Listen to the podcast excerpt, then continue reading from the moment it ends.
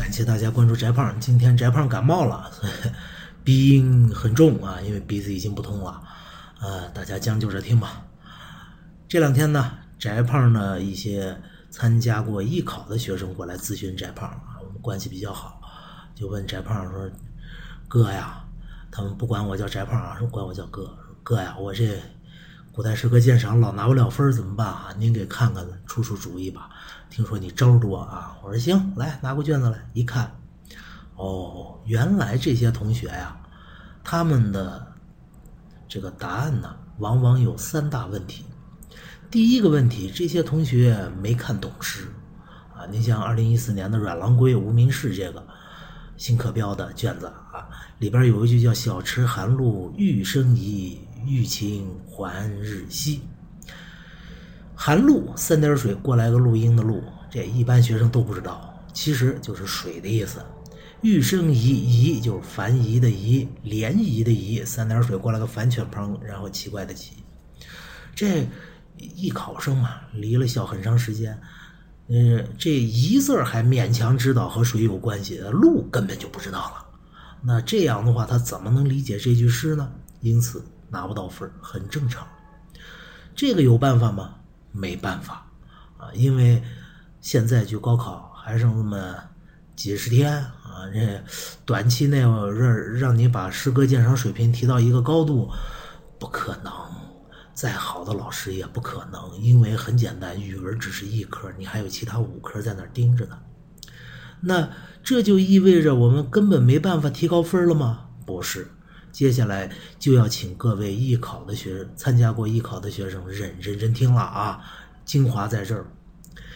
我还发现我们的同学们啊，在答题的时候不会使用专业术语，例如啊，还是《阮郎归无名氏》这首。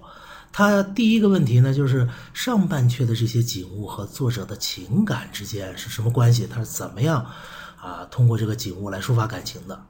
好，那么在答题的时候呢，我们很多的艺考生啊，因为他很长时间不在学校了，所以他出来那个话都是大白话，里边呢就用不到所谓的叫专业术语，例如情景交融啊、渲染烘托呀，是吧？借景抒情啊，这些东西都用不到。他就用最大的白话啊说：“哎，这个春风和雨，还有落花啊，然后在小池子边上来回乱乱跑啊，体现了作者怎样的情感，悲伤的情感，就这完了。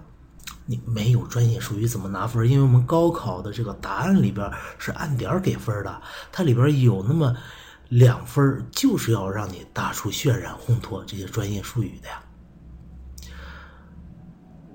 第三个问题，我们很多同学在。组织答案的时候啊，虽然有的同学呢是离开学校时间比较长了，但是还多少有个印象，所以其实还用到了专业术语，可是依然拿不到分儿为什么呢？因为他答题的时候是东一榔头西一棒槌，比如某某位同学答案啊，就说池子旁旁边池水很凉啊，池水上面还有涟漪。呃，天边下过雨，但是现在晴了。现在到了夕阳西下的时候啦。作者这个时候非常的悲伤，情景交融，使得我们整首诗的气氛悲凉啊。这样的能行吗？当然不行了。你这东一榔头西一棒槌的，怎么考官在给你评卷的时候，你虽然用十分钟做出来两道题，但考官评一道题最多给你十秒钟啊。难道他一句一句再给您琢磨去，是吧？你要一下子把重点撂到那儿，得分点撂到那儿，他才能顺顺利利给了你这两分啊。这就是模式，答题的模式没有掌握。那字、词、句对诗歌字面的理解，翟胖没办法。但是后两点术语的应用和模式的掌握，这个翟胖有办法。而且办法非常非常简单，就一句话：背高考真题的答案去。为什么呢？在我们高考的阅卷里边啊，例如五分的这道题，就刚才翟胖说那个，呃，情感和这个景物是怎样体现情感的这道题，这道题一般来说给个五分。五分它的构成是这样，你。大意对喽，就有一分了。你能把里边的具体的景物给它都串下来，这这又是两分，是吧？然后你要答出这些术语来，啊，又是两分。那么这种这就是加起来五分嘛。但是实际上啊，这是表面的得分构成，但实际上对我们大多数同学来说，这整首诗的大意一般错不了，这一分基础分一般都能拿到。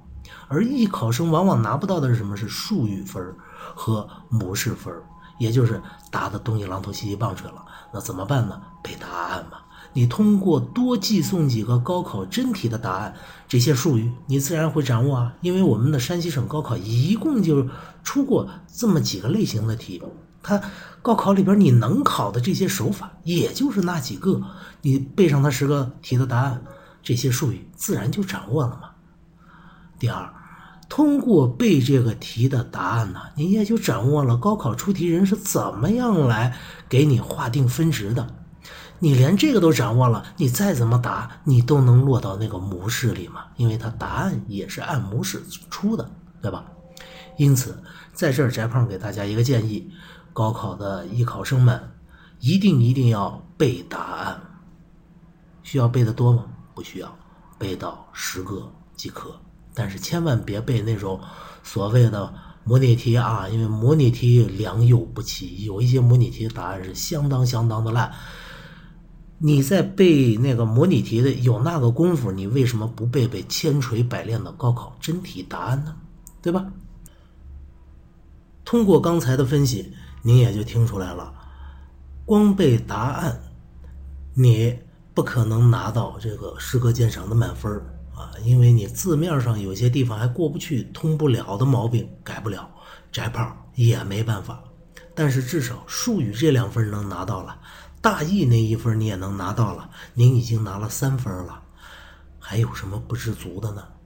是吧？您只是艺考生，您只需要打个四百多一点也就够了嘛，对吧？满分让人家清华北大的同学拿去吧。好了，这就今天的翟胖说课，再见。